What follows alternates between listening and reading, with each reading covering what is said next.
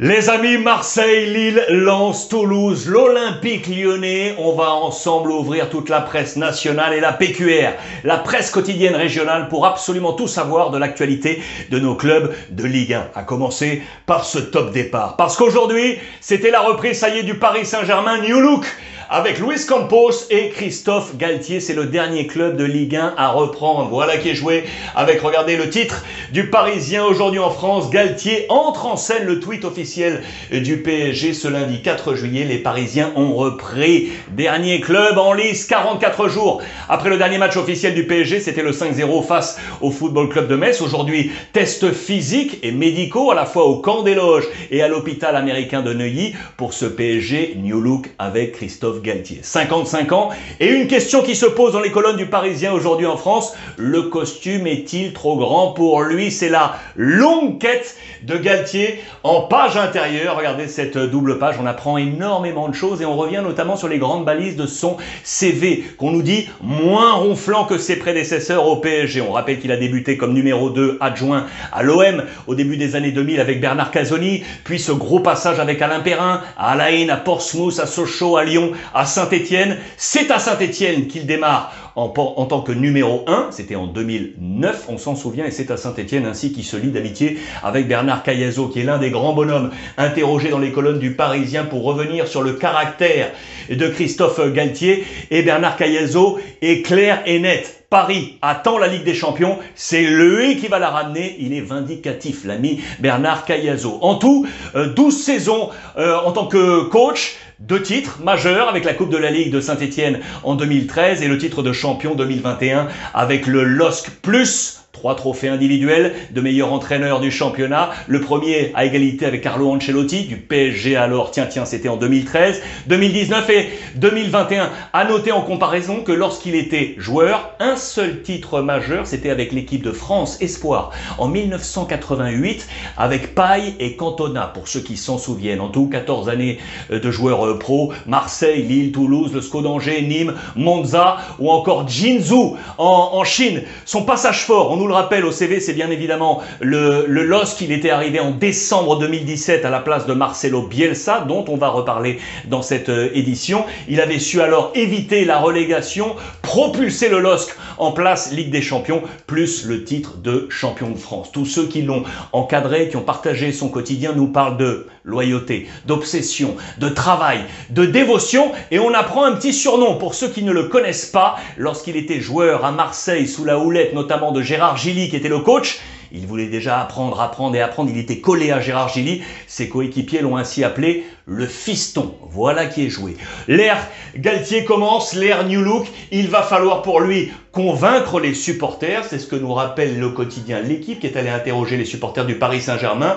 C'est très partagé en interne, nous dit-on, en attendant l'opération top départ et donc lancée au PSG pour Galtier et pour Luis Campos, hein, également dans les colonnes du Parisien aujourd'hui en France. On nous dit que le nouveau patron du sportif au PSG va lancer une séance de grands entretiens, vous le voyez, pour faire le point sur les conditions des joueurs actuels et notamment des jeunes, les jeunes qui sont rentrés, prêtés. Regardez, je vous ai fait un zoom, un focus sur quatre d'entre eux, de 20 ans, de 19 ans, Arnaud Calimuendo, qui vient de passer deux superbes saisons du côté du Racing Club de Lens. Il lui reste encore deux années de contrat avec le PSG. Que va-t-il faire? Tierno Baldé, qui était lui du côté du Havre, que va-t-il faire lui aussi? Édouard Michu, 19 ans, lui qui attendait peut-être un peu plus de temps de jeu avec Pochettino, il s'était interrogé la saison passée, lui aussi attend cet entretien. Puis le quatrième, c'est un gardien, Luca la vallée ici qui pourrait monter dans la hiérarchie des gardiens depuis le départ, ça y est, d'Areola, vous le savez, officiel pour euh, West Ham. C'est une affaire à suivre pour Luis Campos dans cette série d'entretiens. Luis Campos qui s'est également, bien évidemment, ces derniers jours intéressé au mercato et on parle, regardez, c'est dans les colonnes de la Voix du Nord de Renato Sanchez. C'est un dossier qui prend de plus en plus corps. Renato Sanchez a déjà la tête à Paris. Il aurait fait son choix, celui qui était le Golden Boy 2016, euh, alors que l'AC Milan tourne autour de lui depuis maintenant six mois. On connaît les très bonnes relations entre Olivier Létang, le patron euh, de Lille, et Maldini du côté de l'AC Milan. On parlait d'une offre à 15 millions d'euros, mais réellement Renato Sanchez aurait fait part à ses conseils. Il veut rejoindre Paris et Luis Campos. Il est actuellement au repos. Il s'était fait opérer des dents de sagesse. C'est une affaire à suivre. Voilà pour le dossier Paris Saint-Germain. On va rester sur les pages de la Voix du Nord avec l'actualité du, du LOSC. Je voulais vous parler de ça. Ça, c'est l'avantage de la PQR, la presse quotidienne régionale, qui nous parle ainsi de toutes ces petites histoires. La recrue du LOSC, lui là, Hakim Zedatka, une ascension en or, avec le jeu de mots ici, pourquoi euh, Il a 26 ans, c'est un latéral droit, il est arrivé pour pallier le départ de Selic, vous, vous le savez, qui a pris lui la direction de l'AS Roma pour un peu plus de 7 millions d'euros pour racheter la dernière année de, de contrat. C'est une histoire intéressante, une histoire de courage, de détermination. Écoutez bien, 2017-2018, il a alors 22 ans. Il est tout prêt de mettre sa carrière entre parenthèses. Après deux saisons du côté de Lens, où il avait pourtant fait quelques apparitions avec les pros, mais il n'avait pas été conservé. Il décide quoi? De mettre le tout entre parenthèses, de rentrer chez lui. Il descend dans le sud et il s'inscrit à Saint-Rémy de Provence. Saint-Rémy de Provence, qui vient de monter en National 3. C'est à 20 km d'Avignon, hein, pour ceux qui ne le, savent pas. À ce moment-là, le coach, c'est Pierre Bernard qui lui dit, prends du plaisir. Prends du plaisir, c'est ce qu'il va faire.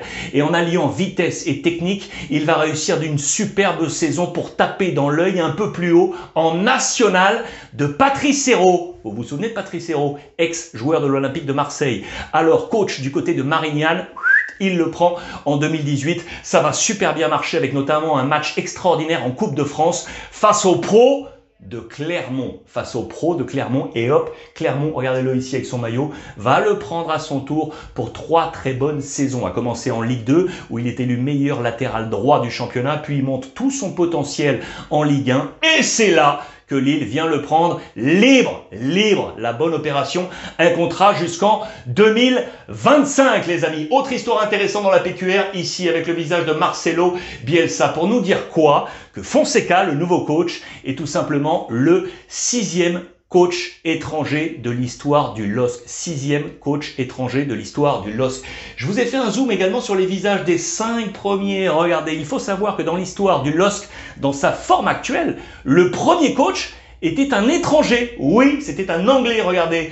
1944. 44-46, c'était Georges Berry. Il aura fallu attendre 40 ans ensuite, dans les années 80, pour voir un autre entraîneur étranger arriver, un Belge, Georges Ellens, avec euh, quelques coups, euh, notamment en, Coupe de France, pardon, et quelques coups pour entrer dans le, dans le top 10. Ensuite, ici, on appelle Henrik Kasperzak en 1993, le Polonais, souvenez-vous, à ce moment-là, Lille est en difficulté, Bruno Metsu est éjecté, on appelle Kasperzak au opération sauvetage. Et puis ensuite, on file en 98-2002 pour la fameuse épopée Vaïd Alilodzic. Il arrive alors que le club est en D2 en grosse difficulté avec Thierry Froger qui est licencié. Vaïd prend le club, il y aura la montée, on touche l'Europe, on prend les positions dans le top 5 et le tout en 4 ans. Réelle réussite pour Vaïd Alilodzic. Et puis le cinquième coach étranger euh, avant Fonseca, c'était bien évidemment Marcelo Bielsa en 2017 sous la présidence de Gérard Lopez, nos confrères de la Voix du Nord nous donnent deux mots, fiasco total. Fiasco total. Je vous donne une dernière petite information concernant le LOSC donné par nos confrères de la Voix du Nord. Sachez que Ajorc, l'attaquant de Strasbourg, qui était sur les tablettes du LOSC, n'y serait plus. Il n'entrerait pas dans le modèle de jeu de Fonseca, qui va donc préparer sur le plan des attaquants uniquement pour l'instant avec Jonathan David et Timothy Wea. Prépa lilloise avec ces deux attaquants.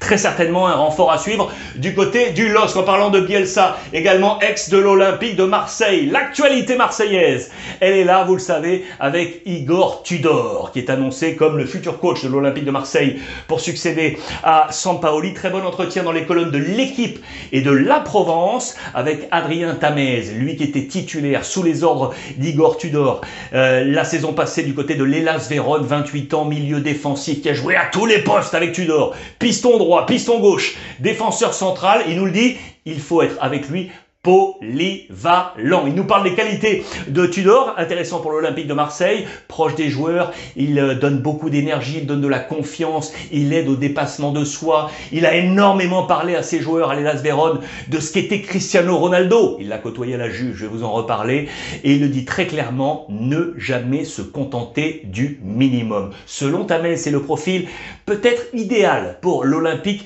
de Marseille. Il pense notamment également à son copain Jordan Amavi qui était pourtant pourtant annoncé sur le départ du côté de l'Olympique de, Marseille. Mais comme Tudor utilise énormément les latéraux dans un système en 3-4-2-1, eh bien peut-être qu'Amavi pourrait rester. Ils ont échangé par SMS euh, les deux hommes. Peut-être que entre copains, on serait heureux de voir Jordan Amavi rester. Voilà que voilà qui est dit. Alors dans ce cadre de l'Olympique de, Marseille, je voulais vous montrer ça parce que ça c'est intéressant. Euh, Tamez qui nous dit tout simplement que la, force de Tudor, euh, c'est son expérience c'est son, c'est son analyse d'expérience. Parce qu'effectivement, c'est un, coach euh, jeune aujourd'hui, mais regardez, il a joué à la Juventus de Turin, souvenez-vous. À la fin des années 90 et les débuts des années 2000, je vous ai pris cette photo pour vous montrer l'importance de l'expérience en Ligue des Champions, ce qui va compter pour Marseille, ici face à Zizou, international croate, bien évidemment, 1997 à, à 2006, et puis également ce passage comme coach, comme numéro 2 avant de devenir numéro 1 du côté de l'Elas Vérone. C'était justement à la Juve, là aussi avec une expérience de Ligue des Champions. C'est là qu'il a côtoyé euh, Cristiano Ronaldo 2020-2021 avec Pirlo. Très intéressant, d'après moi, profil très intéressant pour l'Olympique de Marseille que Igor Tudor. C'est une affaire à suivre. Je vous emmène maintenant avec le Racing Club de Lens, toujours dans les colonnes de la Voie du Nord. C'était la reprise également du côté de Lens avec un nouveau staff, les amis, pour Franck Hez. Deux nouveaux visages. Et si je vous dis les noms, vous les connaissez par cœur. Yannick Cahuzac, l'ex-capitaine du Racing Club de Lens, et Hervé Secli. Lui aussi, vous le connaissez. Lui va être le coach des gardiens. Deux hommes ultra intéressants. Je vous les ai zoomés là pour vous les montrer et vous rappeler ces visages. Yannick Cahuzac et Hervé Secli. Alors, Cahu, comme on l'appelle, l'ami KU, euh, va prendre tout simplement le poste d'Alou Diarra, qui après deux saisons dans le staff, file s'occuper des U19 à 3. KU prend les prérogatives de Diarra comme second adjoint. Second adjoint, le premier adjoint euh, restant et demeurant Lilian Nalis. Et enfin pour euh, Sekli, il prend la place, lui, de Thierry Malaspina, qui retourne à la formation, 47 ans, lui découvre le club, mais il y a des gens qu'il connaît à l'intérieur, KU, bien évidemment. Jean-Louis Leca, euh, avec qui il a côtoyé, à qui il a côtoyé du côté de, Bastia. Je pense également à peut-être Brice Samba, qui est sur les tablettes de, du Racing Club de, de Lens, le joueur de Nottingham, et qu'il a côtoyé du côté du Stade Malherbe de Caen. Voici le nouvel entraîneur des gardiens qui entre à tâtons du côté du Racing Club de Lens. Je file maintenant du côté de Toulouse, les amis. On parlait de gardien. Lui, c'était un gardien. Philippe Montagnier, le coach de, Toulouse, le promu, qui fait un point dans les colonnes de la dépêche sur les trois premières recrues du TFC. Trois nouveaux, les amis, en une semaine, un ailier, le Marocain euh, Aboukhlal, un gardien, le Norvégien Auge, et puis un numéro 9 néerlandais Dalinga. Montagnier ultra efficace pour passer au rayon X. Ces trois profils ici présentés avec les photos, le gardien, l'attaquant, et voici l'international euh, marocain. C'est la première recrue, joueur très très intéressant. Il arrive en provenance de l'AZ euh, Alkmaar. Il était euh, post-formé au PSV Eindhoven. Euh, il arrive pour 4 saisons contre 2 millions d'euros. C'est un joueur de 22 ans, 1m79, 74 kg. Il a les deux pieds. Numéro 6. Numéro 6. Il arrivera le 11 juillet car comme tous les internationaux, Philippe Montagnier leur a donné 4 semaines de vacances. C'est un très gros potentiel. Le gardien, c'est Keil Hauge. Euh, dimanche dernier, il faisait son dernier match euh, avec son équipe norvégienne de Valerenga. Dimanche dernier. Le lendemain, il prend l'avion direction Toulouse, international U21. Il a 24 ans aujourd'hui, 1m91, 85 kg. C'est un droitier, il signe jusqu'en 2026 contre 550 000 euros. Il a joué samedi dernier sous les couleurs toulousaines euh, face à Nîmes. Il portait le numéro 16. Attention particulière, bien évidemment, je vous l'ai dit, Philippe Montagnier, ancien gardien. Et puis enfin, la troisième recrue, c'est Tish Dalinga, recrue la plus chère de l'Air Redbird, le fonds d'investissement américain qui tient le TFC 2,75 millions d'euros. C'est un contrat de 4 ans, il a 21 ans. 1m80, 75 kg, droitier, international U19 néerlandais. Écoutez bien, meilleur buteur de deuxième division néerlandaise la saison passée avec l'Excelsior Rotterdam. 36 buts marqués en 44 matchs. 36 buts marqués. C'est absolument incroyable. Il joue du gauche, il joue du droit, il joue de la tête. Et ce cador Montagnier, c'est que c'est un altruiste. Il a joué lui aussi face à Nîmes. Il portait le numéro 27.